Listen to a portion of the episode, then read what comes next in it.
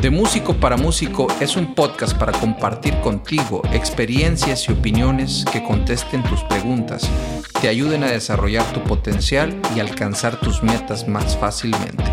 Disfrútalo. Comenzamos. ¿Qué tal? Un saludo para ti nuevamente que estás escuchando y bueno, aquí seguimos con la, la segunda parte de esta plática con Carlos Cabral Jr. Yo me he topado con eh, ocasiones en que el músico de en vivo, o sea, puede ser muy bueno, o sea, pero a veces en el momento del estudio te topas con que no es tan creativo. Que a veces, eh, a veces se necesita en el estudio y a veces no, ¿verdad? Es, esa podría ser también otra. Siempre se necesita. O sea, que sea un, un músico más creativo y más eh, flexible, ¿verdad? Que, o sea, que, que, cumpla con todo esto para, para hacer el trabajo de estudio, hacer un buen trabajo de estudio. Sí, la flexibilidad de músico en estudio es importantísimo porque no, cuando tú preparas tu show, por ejemplo, el caso de ustedes, que vamos a decir, van a cambiar un elemento, entonces el acordeonista, entonces el tipo va a entrar y va a tocar todo lo que ya está grabado.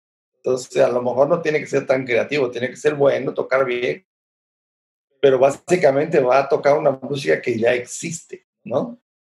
Entonces tienes que cumplir con esa, tienes que reproducir esa música. Pero tú cuando llegas al estudio para crear una nueva música de un nuevo disco, ahí se necesita ser creativo. Es muy diferente, por eso hay músicos que tocan muy bien en vivo, pero en estudio no son, no son capaces de, de seguir el ritmo de creación del estudio, que es mucho más rápido que el ritmo de que, de que aprendas un show para tocarlo en vivo es muy diferente, porque cuando tú aprendes un show para tocar en vivo, la música ya existe, entonces tú vas a copiar esa música, pero cuando llegas al estudio, la música no existe. La tienes entre todos, en el productor y, no, y el grupo, tenemos que crear esa música. Entonces ahí es donde tiene, tienes, viene el arte de, de, creación de cada músico que aporte. Y siempre hacemos así cuando grabo productos produzco el grupo norteños, tuviste ya, siempre trabajo así con ustedes, me pongo a ensayar, mira, vamos a ver qué hacemos con esa música, hacemos la intro así, para para pum, pum, pum. Y si los músicos no me agarran la onda rápido, o sea, vamos a estar dos días por, para armar cada canción, que es un disco de 10, imagínate. Entonces vamos a estar 20 días solo para crear las ideas de la música. Entonces complica necesitas mucho más tiempo de lo que sería lo ideal, pues, ¿no? Entonces tal vez el consejo podría ser para los músicos que, que, aspiran, ¿verdad? O sea, estar de gira con, pues, con algún artista. El consejo es de que se enfoquen en ser un músico muy seguro de sí, que cumplas muy bien la responsabilidad, no sé, también. Bueno, a ti te tocó ser eh, este director de, de, de, los grupos. Claro, a mí, claro. Es, Ahí es más la responsabilidad porque estás a cargo de todo. Pero un músico que quiere tocar en algún grupo o un artista que tiene ese anhelo, primero tiene que prepararse y estar muy con su, con su forma de tocar y su técnica y todo eso ya muy bien desarrollado para que sea capaz de tocar cualquier cosa que le pidan, ¿no? Porque no sabes, no sabes lo que va a pasar, no sabes qué te van a pedir, o, a lo mejor en vivo es muy clásico que el, misma, el mismo calor de, las, de los shows te va creando nuevos arreglos y la banda empieza a meter cositas acá y el baterista hace una cosa y ay, les gustó, entonces para el próximo show ya el bajista también lo hace. Entonces cuando tú llegas a escuchar un grupo que está tocando su disco, ya notas que hay, siempre hay algo más, porque es normal, o sea, porque tú mismo vas tocando y si eres creativo, va, encima de eso vas a querer poner un poquito de tu sello y, y, propones y cosas que son buenas se van quedando. Pero entonces el músico que quiere tocar en una banda tiene que tener eso, eso. Ya para estudio es más complicado. Para estudio necesitas tener un desarrollo muy rápido de las cosas, entender rápido lo que quieren, este, si te dan el tema ahí al momento, que todo está, está en la mayor hora, vas escuchando y, y no, tiene, no necesitas no debes necesitar que alguien te diga, mira, de la voy para mí, de mí voy para rey, de rey a la calle. Como mucha agilidad, o sea, aparte de conocimiento, yo creo que como mucha agilidad mental, ¿no? En ese sentido. Mental, por eso, para que, para que todo fluya, que no necesites que te estén diciendo mucho que no es, tú puedes ir agarrando luego rapidito la idea. Obviamente algunos te van a aclarar, mira, aquí vamos, a pasar de aquí para allá con ese pasajito, ese tono, ¿verdad? No, bueno, pero si no eres capaz de entender un círculo o ubicarte donde estás, se empieza a complicar mucho. ¿eh? Mira, yo pienso que también, ah, no sé si concuerdes con esta idea, pero a veces hay personas que sí están muy preparadas, pero como en el ambiente, o sea, estar en, el, en la situación del estudio y ver, estar con otros eh, músicos, tener que crear algo en el, en el momento, eso te puede llegar a paralizar.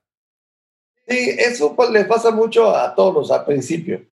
Pero si eres realmente bueno, ya tendrán paciencia contigo. Si ven que tu resultado es bueno, te seguirán llamando. Entonces tú vas, vas perdiendo ese miedo escénico de, del estudio, que sí espanta un poco. El hecho de que tú llegues y no sabes qué, va qué vas a tocar, necesitas tener mucha confianza en tu preparación para saber que lo que te pidan lo vas a poder hacer. Si no estás tan confiado, entonces te pones muy nervioso. Y se nota, ¿ves? Claro. es algo que tú tienes que vencerlo tú mismo, nadie puede hacer nada por ti. Claro, bueno, yo creo que este, tal vez ese tipo de cosas, pues no, no, la única manera de, vencerlas, pues es haciéndolo, ¿verdad? Es como claro. que no te dejes, eh, no te quedes en la idea de que, ah, no, no, es que yo, yo, no, yo me congelo, yo, yo, no, pues síguelo haciendo, ¿verdad? Porque va a llegar un punto donde vas a poder, donde eso ya no va a ser, eh, ya no va a ser igual. O sea, es como ir, es como ir al gimnasio, ¿no? Entre más vas, pues más fuerte te vas a poner. Sí, la primera vez es completamente normal. Normal, normal. Yo la primera vez que grabé en Río tenía como 19 años y fui a, llegué al estudio y en el estudio estaban todos mis ídolos de la época. O sea, los tipos que grababan los discos más increíbles de Simone, de Javan, no sé qué. Y yo los vi ahí, yo tenía 19 años, y ay, sí. claro. Y todos se voltean a ver así con cara de qué hace este chamaco aquí, ¿no? Oye, poniendo un poquito de contexto en esa historia que a mí me, esa me la contaste hace muchísimos años, este, ¿podrías platicar, o sea, eh, ¿dónde, por, por, qué estuviste en esa sesión? ¿Por qué, por qué te tocó hacer eso? Y, y aparte, ¿qué, ¿qué clase de sesión era que era tan importante, porque eh, a lo que me dijiste, para mí se me hace como que era de lo top que, que se hacía en Brasil, ¿no? Sí, claro, de artistas muy conocidos de allá, pero es, es de cuenta, es como si tú, tú, por ejemplo, ahora tienes 19 años, tú, Edgar, tienes 19 años, y te invitan a tocar, a hacer una grabación de un disco norteño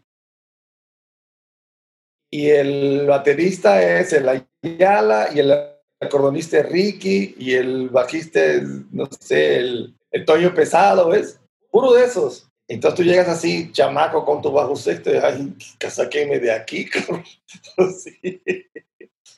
Necesitas estar muy preparado para poder vencer este momento así de prueba dura. Para mí fue duro.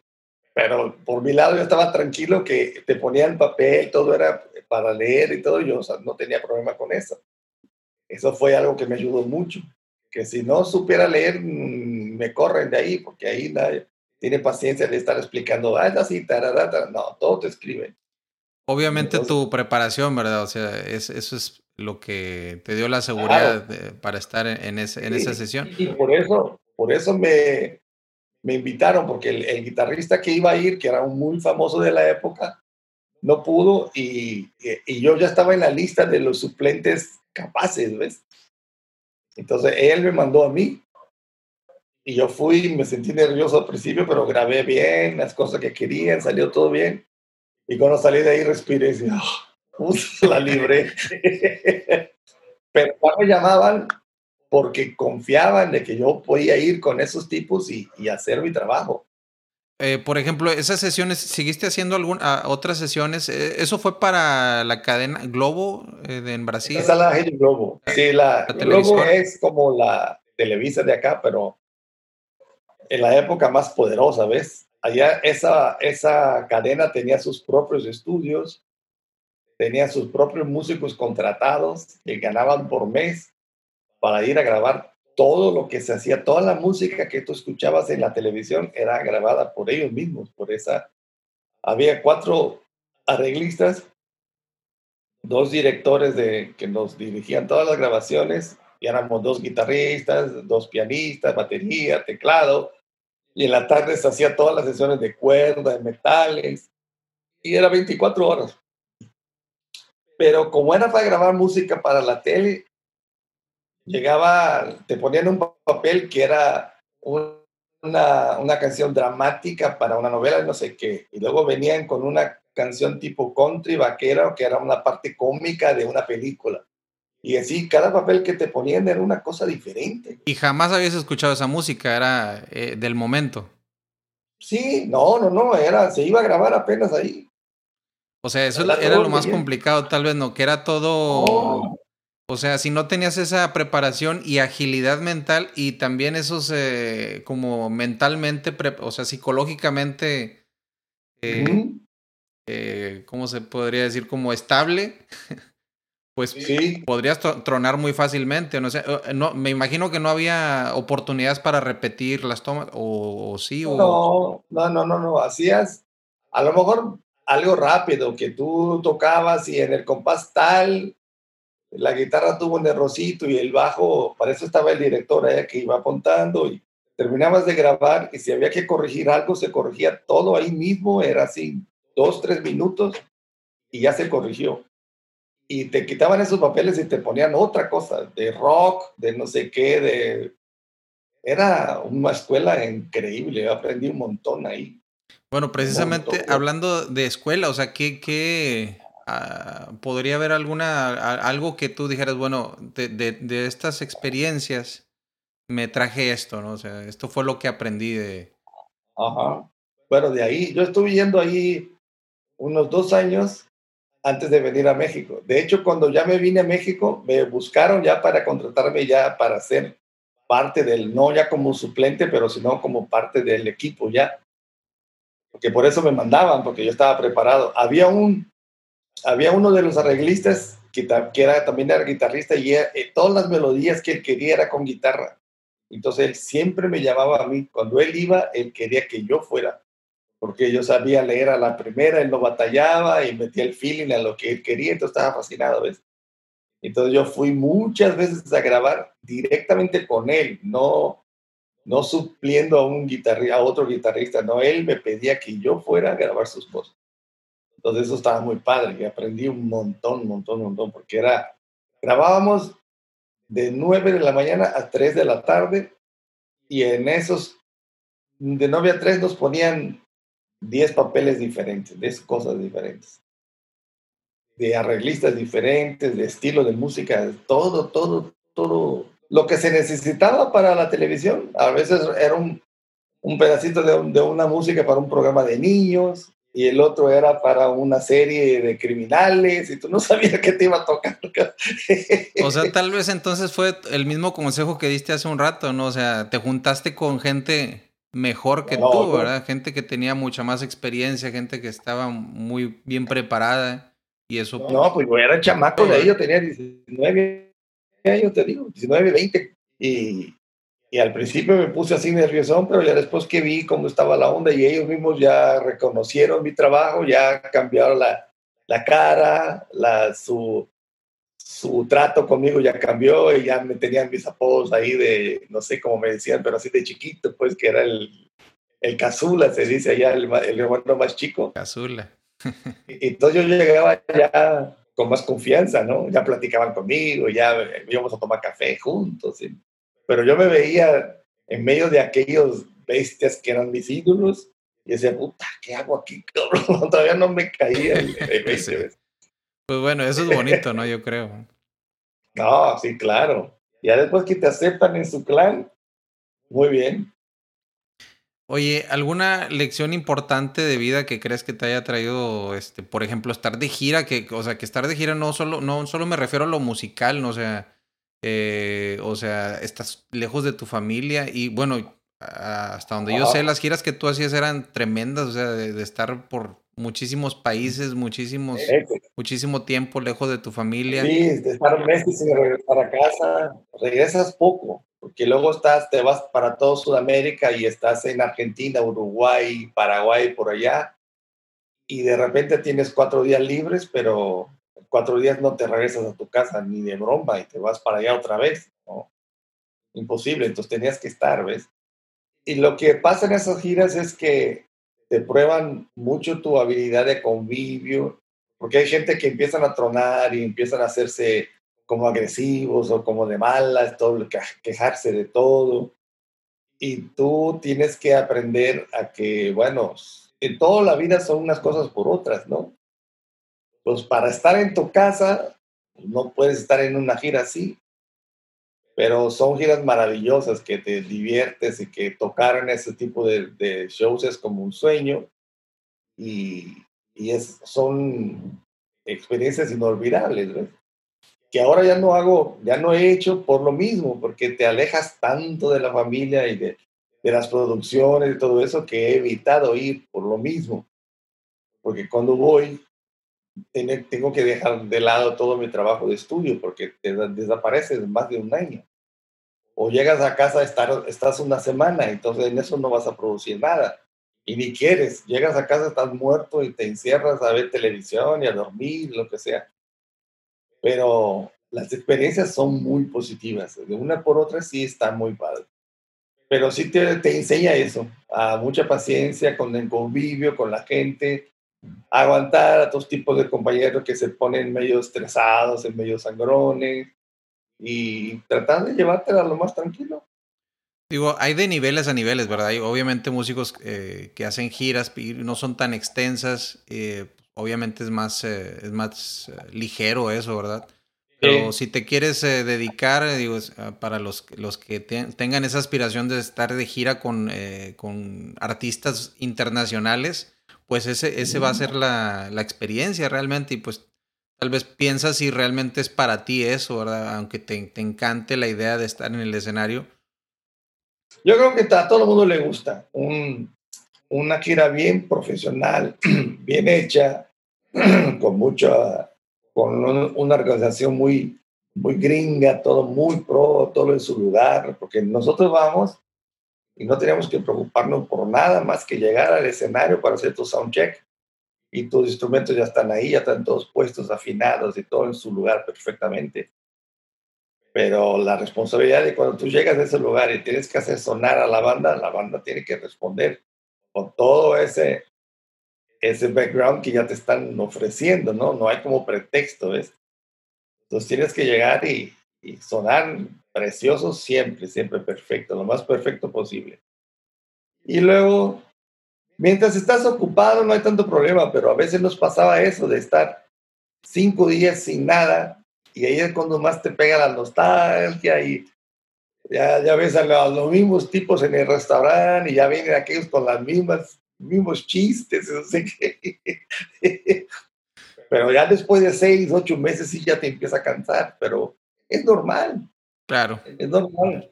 Pero cuando vuelves al escenario a tocar otra vez, todo se te olvida y mañana hay otro show y órale hay otro show y la vida continúa, men. Así. Digo, por ejemplo, a ti que te tocó ser el director de, te digo, de varios, varias bandas. Eh, en ese sentido, ¿algún, ¿algún momento sentiste que eh, hubo complicación con algunos integrantes por esas razones tal vez o este, o alguien que, que, era bueno, pero decías, bueno, es que este elemento tal vez es bueno, pero no, no, no, no está no está, no está teniendo química con los demás, o a lo contrario. por supuesto, de hecho, en las giras siempre hay uno o dos que al final se van a la mitad, porque ya generan demasiado malestar y muchos conflictos. Y al principio pues todos estamos cargados de energía y todo es padre, pero ya después de seis, ocho meses ya la paciencia no es tanta. Entonces hay gente que no agarra la onda y sigue con esa, con esa forma de ser y no hay otra más que traer a otra persona. Yo en mi caso, que era el productor, me tenía que sentar con el nuevo tipo, y pasarle toda la música, ensayar, y era una frega, pero prefería estar en paz con los demás, ¿ves? Sí pasó eso muchas veces, no solo con los músicos, pero con los técnicos también y con mucha gente, porque no todos aguantan así esta presión de estar tanto tiempo viajando. Claro, claro, especialmente en ese, en ese ambiente, ¿no? O sea, todavía utilizas un músico que a lo mejor tenga una manera de ser a veces media complicada en el estudio, pues es un ratito, ¿no? Lo, lo puedes llegar a aguantar, pero un, un, un, buen músico que anda contigo seis meses, este, pero que es una persona complicada en ratos, tal vez, porque todos tenemos nuestros momentos. Este. Pero hay unos que los ratos son más seguidos, y esos son los difíciles. Sí, eso es lo mejor es, es cortar, ¿ves? Porque no, no vas a aguantar. Si aguantas más, vas a terminar de pleito y diciendo cosas que no quieres. Y los demás todos nos damos cuenta. Entonces es como algo, algo que ya, ya está en el aire, ya todo el mundo sabe, ¿no? Entonces lo mejor es cortar ya de una vez antes que se ponga más complicado. Mira, vamos a pasarnos a otro tema y ya para terminar. Eh, ha estado muy padre la plática, me encanta. Y mira, la, eh, la última, el último tema, algo que a mí me parece, a mí me gusta, tú sabes que todo acerca de la, la, tecnología, todo lo que, eh, los procesos, a mí me encanta toda esta, esta parte.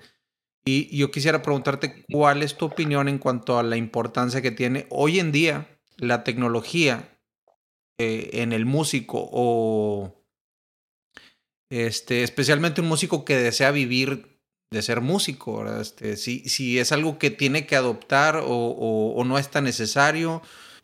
Y me refiero o sea, la tecnología en saber utilizar las redes sociales, eh, los softwares que se utilizan ahorita para, para pues, obviamente, grabación y, otras cosas. Eh, saber grabarse a sí mismo, ¿no? O sea, el músico de hoy en día, eh, que existe toda esta tecnología, ¿qué opinas acerca de eso? No, yo, yo creo que es súper positivo, porque es hasta casi una obligación de, creo que hoy existe, pero se me hace muy raro que, el, que exista gente que no esté enganchado con las redes sociales, porque ya es parte de la vida de todos.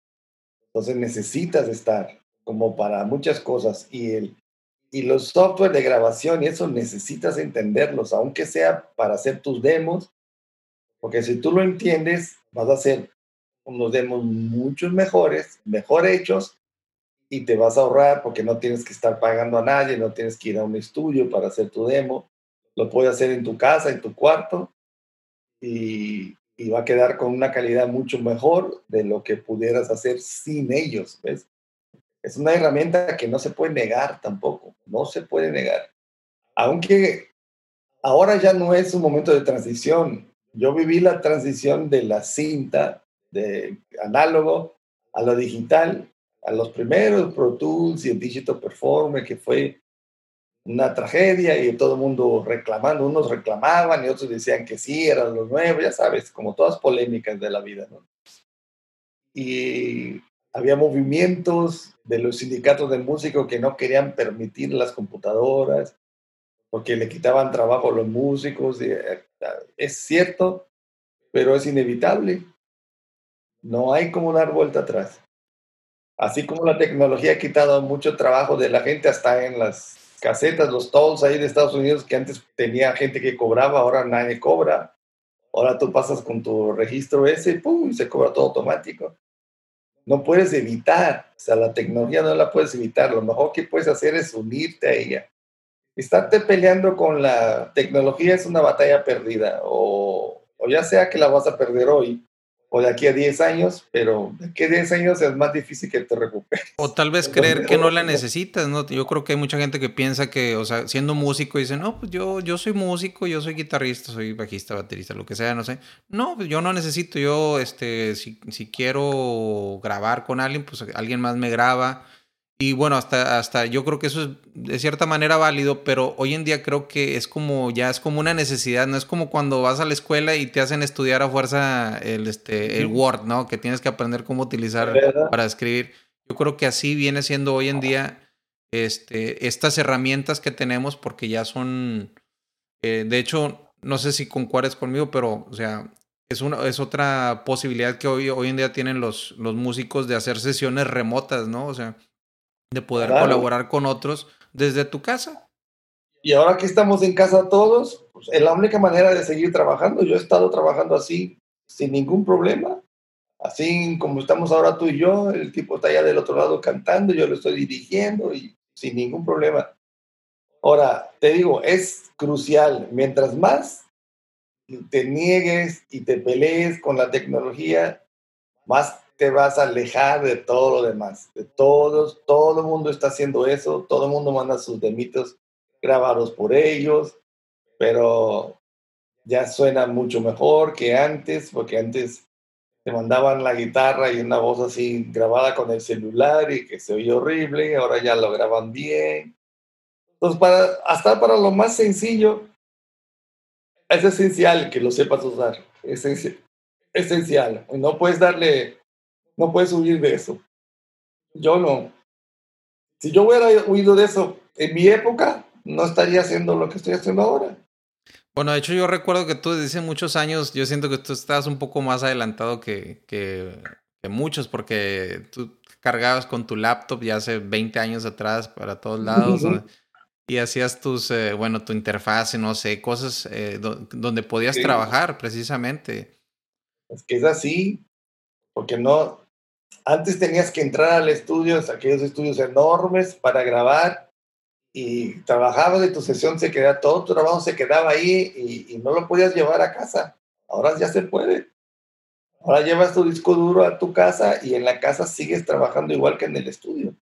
Y aparte yo creo lo, lo accesible, ¿no? Que se ha vuelto, o sea, ya hay casi cualquier interfase que, que agarres, cualquier micrófono económico, eh, pues funciona más que bien, ¿verdad? No, hombre, sí. Yo el otro día estaba recomendando, tengo una amiga ahí en Miami que quiere, que da clases de yoga y no sé qué, entonces ella quería poner una consolita con tres micros, no sé qué, y me preguntó. Y le recomendé una que cuesta creo que 100 dólares, tiene sus cuatro canalitos, es USB y ya viene con una versión de Pro Tools eh, muy sencilla, muy básica, pero para utilizar la consola.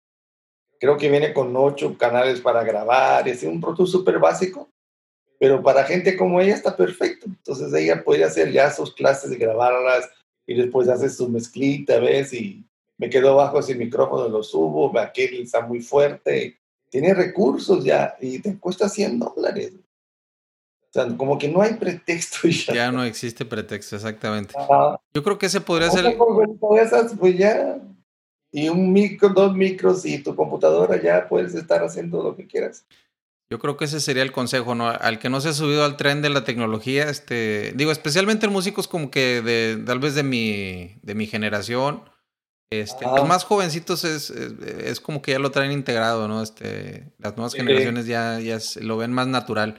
Pero los que no se han subido a, a ese tren de la tecnología, pues háganlo porque pues les va solamente a beneficiar y es algo necesario y, fíjate que de hecho hablando de todo esto yo me encontré una red social de músicos muy interesante eh, que se llama BandLab es una aplicación que bajas en, el, ah, en, el, teléfono en la computadora que es gratuita es en línea y lo, lo padre de esto es que es eh, es un software donde tú grabas eh, por ejemplo un, un track y puedes colaborar con músicos en todo el mundo Así que puedes armarte una canción con gente que no conoces y pues es, a mí me parece una posibilidad padrísima y conocer personas y, bueno, cosas que esto ni lo había, ni lo podría yo haber soñado hace, hace algunos años. Sí, no, todo va apareciendo con el tiempo.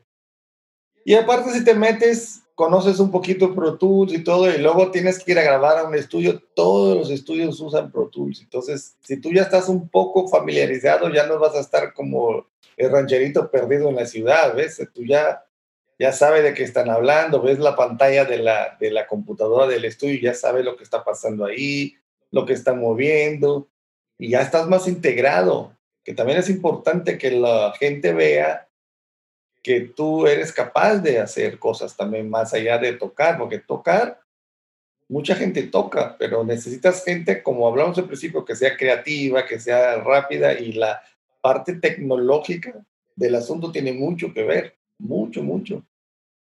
Porque a lo mejor son gente que te conoce y sabes que tú tienes esa posibilidad y te van a mandar tracks para que tú lo grabes tu instrumento en tu casa. Claro, se ha vuelto simplemente algo básico. Evitan los gastos de estudio haciendo eso. Exactamente. Se ha vuelto algo como simplemente eso, ¿no? Como básico. Y, bueno, yo creo que no, tampoco no tienes que ser el, experto ingeniero también, eh, el pero sí tienes que saber lo básico, ¿no? Este, realmente con, con conocimiento básico puedes hacer, puedes hacer cosas maravillosas. Me refiero y como... Se ha hecho mucho más fácil porque en las épocas que te digo de las cintas y las consolas grandes, no cualquiera metía mano ahí. Habría que saber y estudiar muy bien. Simplemente para calibrar las cintas, de que estuvieran todos canales en el mismo nivel y era un rollo. Ahí sí tenías que tener mucho, mucho estudio de, de la ingeniería de música, de grabación las consolas y todo eso. Ahora no, ahora tú pones tu interfaz en la computadora y eh, más ves ahí está entrando ya. Sí. Ya estoy grabando. Y bueno, es que antes sí tenías que dedicarte a eso, no sé, o sea, realmente como que tomar ese, ese camino de ser eh, de ingeniero de, de, audio. Y ahorita no, digo, te puedes ser músico y tener un conocimiento básico en cuanto a grabación, en cuanto a software, y puedes, o sea, ya, ya, ya como que ya puedes jugar en el equipo, ¿no? O sea, ya. Esa es una súper ventaja, súper, súper ventaja, que todo se, hasta, eh, se ha hecho tan sencillo que creo que no hay pretexto para que la gente se siga negando a, a entrarle, ¿ves? Hay que, hay que evolucionar y hay que progredir junto con la tecnología. Eso no es un consejo, eso yo creo que es indispensable. Bueno, Junior, pues muchas gracias, hombre. Ya creo que este, llegamos al, al fin de esta plática. Eh, ha sido padrísima. Eh, y bueno, a ver si más adelante podemos hacer eh, tal vez otra plática. Yo creo no, yo encantado, claro, cuando quieras. Creo que hay muchos temas que podríamos tocar. Yo feliz de platicar ahí a los chavos, mis experiencias, compartir, porque creo que es necesario, ¿no? Exactamente, compartir. Ya pasé por, ya pasé por muchas, pero mucha gente viene ahora empezando y si compartes tus experiencias, igual le ahorras unos añitos de, de cabezazos ahí. Exacto. De hecho, precisamente esa es la intención de, pues, de este, de este show que armé, ¿verdad? Este podcast. Eh, ayudarle a la gente que, pues, que se, se tope con menos, menos paredes, ¿no? eso fue lo que dije en un inicio. Así es. Pues yo encantado. Oye, Junior, ¿cuáles son tus eh, redes sociales? A ver, dónde, si, si alguien quiere ponerse en contacto contigo, ver qué es lo que estás haciendo, este, dónde, dónde se pueden, eh, dónde te pueden encontrar. El Instagram es, es Carlos C-Junior. Perfecto. Y en Instagram, En Instagram, a ver, la otra red social, Facebook o no sé cuál la que tú manejas más. Facebook, eh, sí, solo estoy en esas dos. Porque hay muchas y también me hago bolas. Yo con esas dos estoy feliz. El Facebook es Junior Cabral. Ahí es donde más me comunico con la gente, ¿ves? Pues siempre estoy trabajando y siempre tengo la, él es sorprendido, el teléfono siempre lo veo, entonces lo más fácil es comunicarme ahí con ustedes. Perfecto, Junior. Pues muchas gracias, Junior. Te mando un abrazo y, pues bueno, estamos viéndonos pronto. Igualmente, abrazo a todos. Dale, placer. Bye. Bueno, aquí terminamos con este episodio y si te gusta el contenido que estamos haciendo, por favor suscríbete a través de la plataforma que más te guste. Y esa es la mejor manera en que nos puedes apoyar para que sigamos con esto. Hasta la siguiente semana. Esto fue De Músico para Músico Podcast. Síguenos en nuestras redes sociales en Instagram y Facebook en arroba DMPM Podcast o escríbenos a dmpmpodcast.gmail.com. Muchas gracias por escuchar y hasta la próxima.